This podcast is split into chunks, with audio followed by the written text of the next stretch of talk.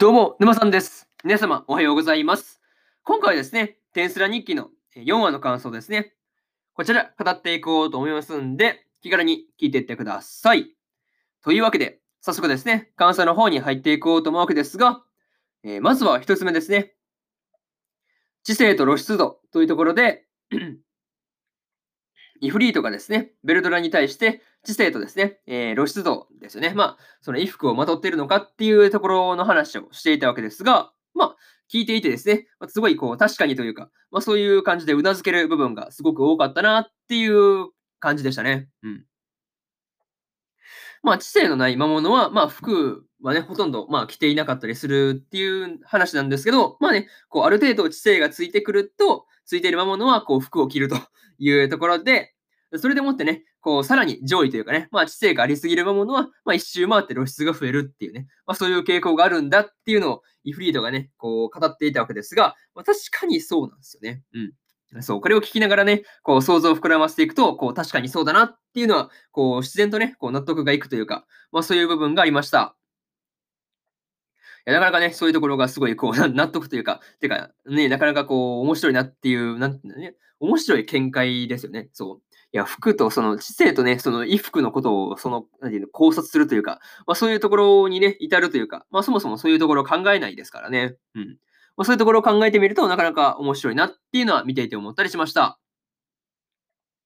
またですね、イフリートがそういうことに謎にね、詳しいっていうのがね、うん、意外だったし、まあね、えーベルドラがね、まあ服を着たいっていうふうに言ってたんですが、まあね、うん、服を着られる日がね、来るのかっていうのがね、楽しみなところという感じではありますよね。うん。ま、そういうところ含めてね、なかなかこう、楽しいというか、うん、すごいこう、面白いところではありましたね。うん。っていうか、ベルドラがですね、なんか、結構イフリートとね、あの、映る場面とか結構多いんですけど、なんか大体イフリートにね、こう、将棋負けそうになってる部分が多いよなっていうのは思うんですけど、まあ、イフリートの方が強いんだなっていう感じですよね。うん。まあ、その辺意外な感じなんですが、まあね、なかなかこう、将棋すごい楽しんでるなっていうのはありますよね。うん。まあ、そういうところ含めてね、なかなかこう、面白そうと、まあね、なかなかこの二人も楽しんでるなっていうので、えー、まずは一つ目の感想である、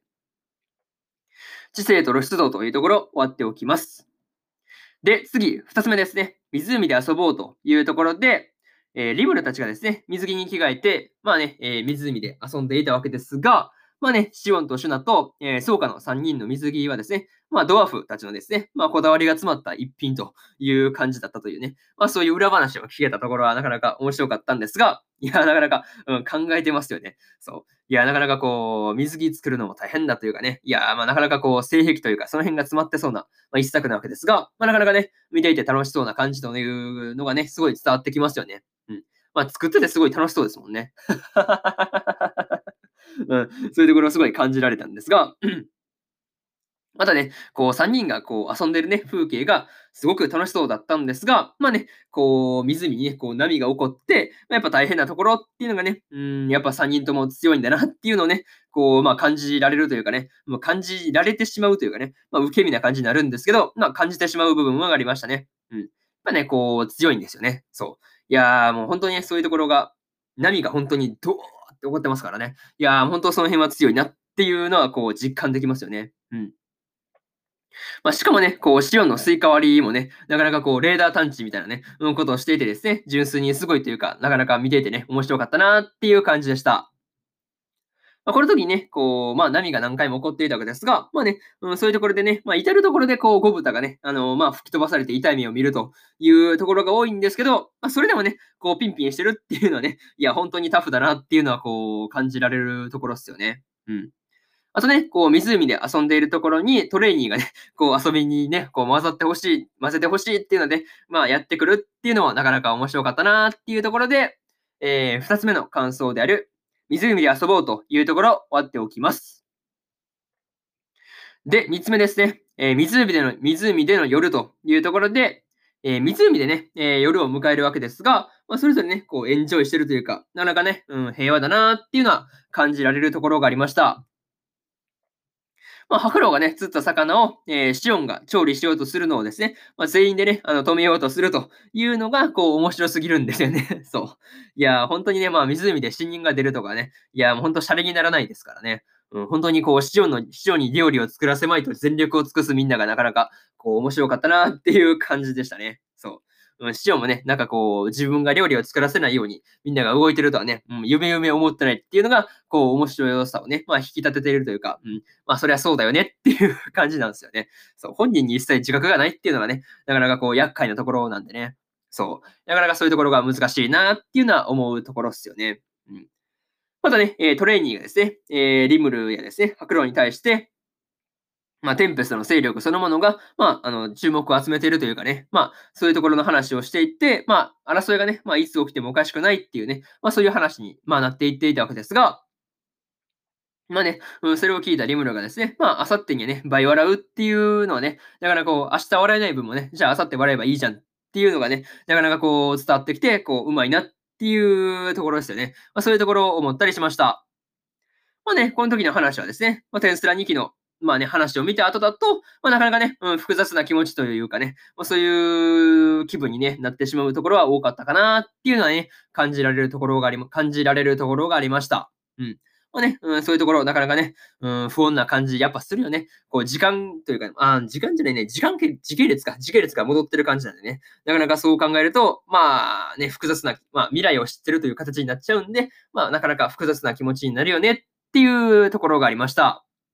まあね、そういうところを含めて、えー、3つ目の感想である、湖での夜というところを終わらせて、終わっておきます。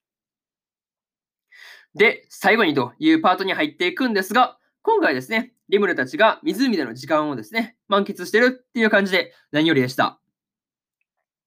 特にね、ソーカがソウエとのですね、まあ、あいあい傘ですよね。あいあい傘を書いたりとか、まあ、ソウエの情報を得ようと思って、えー、シュナとかね、えー、シオンの話を聞いたりしてるっていうのがね、すごいこう、恋する乙女というかね、こう、なんかそういう感じがあって、すごい可愛かったなっていう感じでした。あとね、こう、ガビルが出てできるね、こう、妹を持った兄の気持ちがわかるかっていうね、うん、なった時に、こう、ベニマルがね、出てきて、まあ、なかなかね、花、なんていうんだろうね、こう、隣のお客様からです、みたいなね、感じでバーの受け渡しをしてるっていうのがね、なかなかこう、面白かったというか、面白かった。まあ、面白かったというか、うん、なるほどなっていう、どっちもそうなんですよね。できる妹を持った兄ですからね。そう。まあ、そういうところでは分かり合える感じがあるなっていうので、こう、すごいね、くすっと笑えるところがありました。まあね、こう、次回予告をね、まあその後見た感じだと、まだ次回も水着会なのかっていうふうにね、まあ思ってしまうところだったんですが、まあタイトル的に多分次回は夏祭りなのかなっていう感じなんですよね。うん。まあ、そんな感じがあったんで、楽しみにしてようかなっていうところですね。はい。まあね、えー、そんなところで、えー、今回のテンスラ日記の4話の感想ですね。こちら、終わっておきます。で、今までにもですね、今までに、え、1話から3話の感想は、それぞれね、え、過去の放送でペラペラ喋ってますんで、よかったら過去の放送もね、合わせて聞いてもらえるとですね、え、より一層テンスラ日記の方楽しめるかなっていうふうに思うんで、よかったら聞いてみてください。っていうのと、今日ね、他にも2本更新しておりまして、えー、ブルーリフレクションレイの第3話の感想と、ビビフローライターズソングの5話の感想ですね。この2本をですね、えー、更新してますんで、よかったら、えー、こっちもね、聞いてみてください。ってのと、えー、そうだね、明日ですね、え、明日は3本更新する予定なんですが、え、究極進化したフルダイブ RPG が現実よりもクソゲーだったらの第3話の感想と、スーパーカブの第4話の感想、そしてですね、髭を剃る、そして女子高生を拾うの第4話の感想ですね。この3本を1、2、3と更新するんで、よかったら明日もですね、ラジオの方聞きに来てください。というわけで、えー、本日2本目のラジオの方終わっておきます。以上、沼さんでした。それでは次回の放送でお会いしましょう。それじゃあまたね。バイバイ。